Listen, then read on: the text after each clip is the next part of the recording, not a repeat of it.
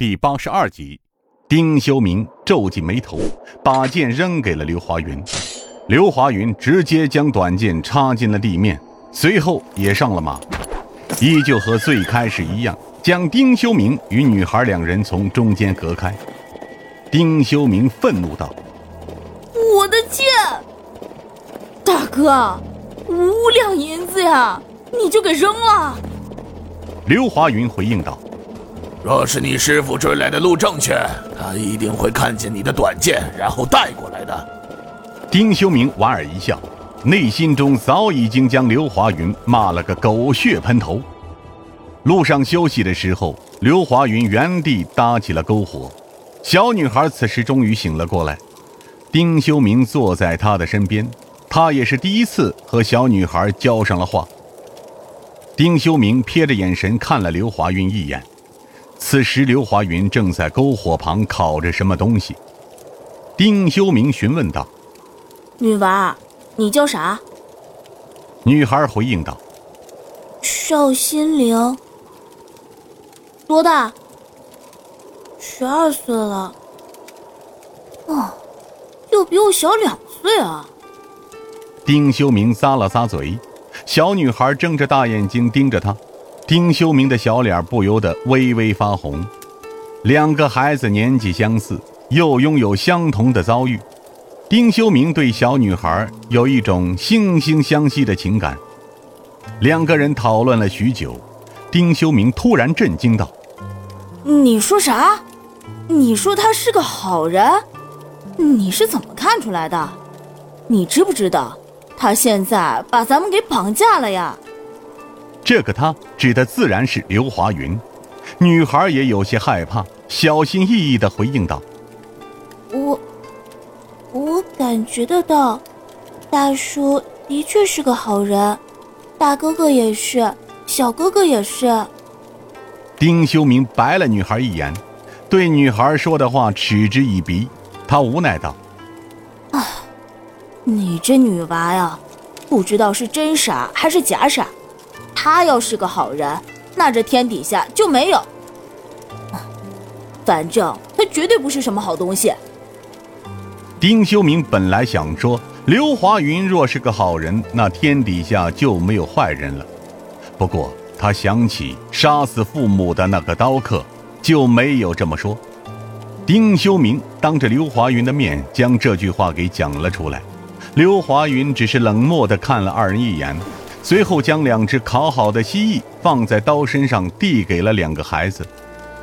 刘华云说道：“这是你们的，吃好了就睡觉，明天早上继续赶路。”丁修明虽不情愿，但他终究不会与食物过不去。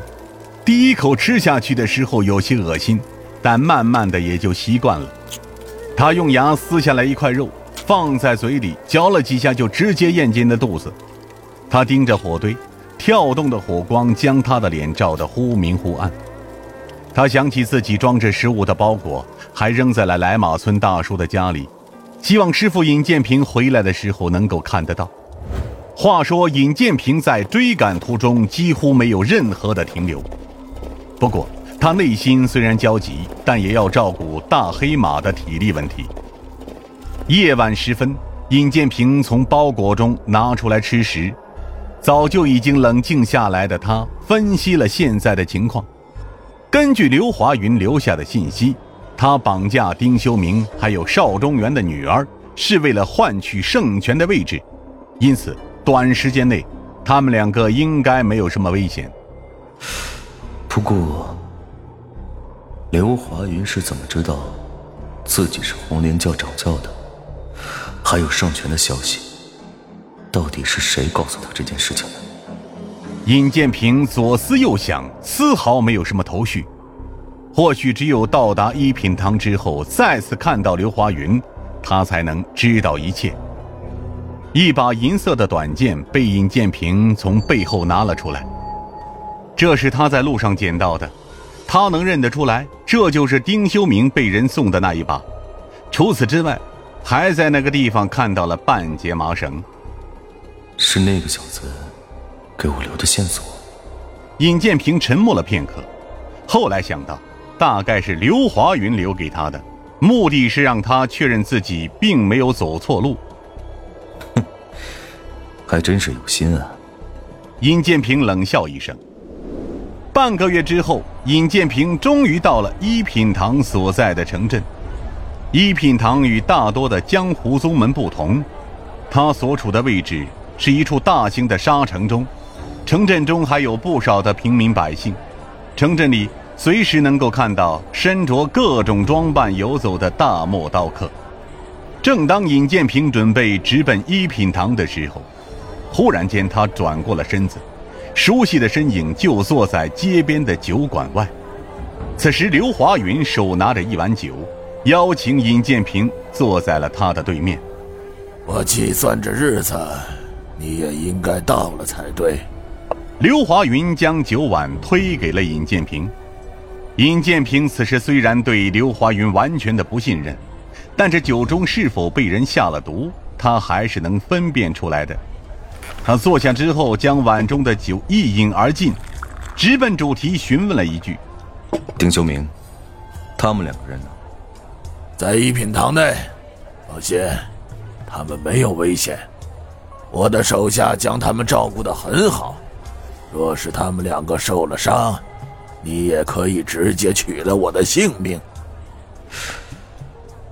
若是他们真的受了伤害，就算你不说。”我也会这样做。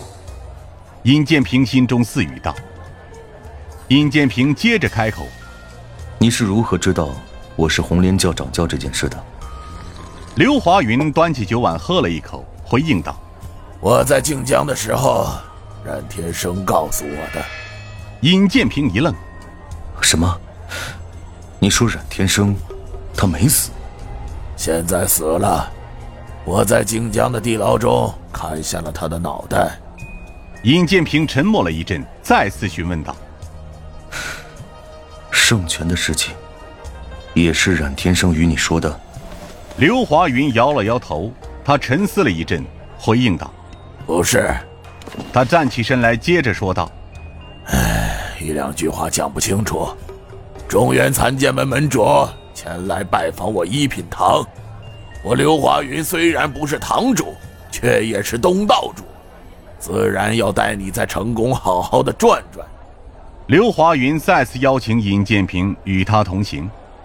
街上的百姓卖着各种各样的菜肉，铁匠铺也不少，他们欢声笑语，在一品堂的庇护之下，从来不会担心有马贼来犯的问题。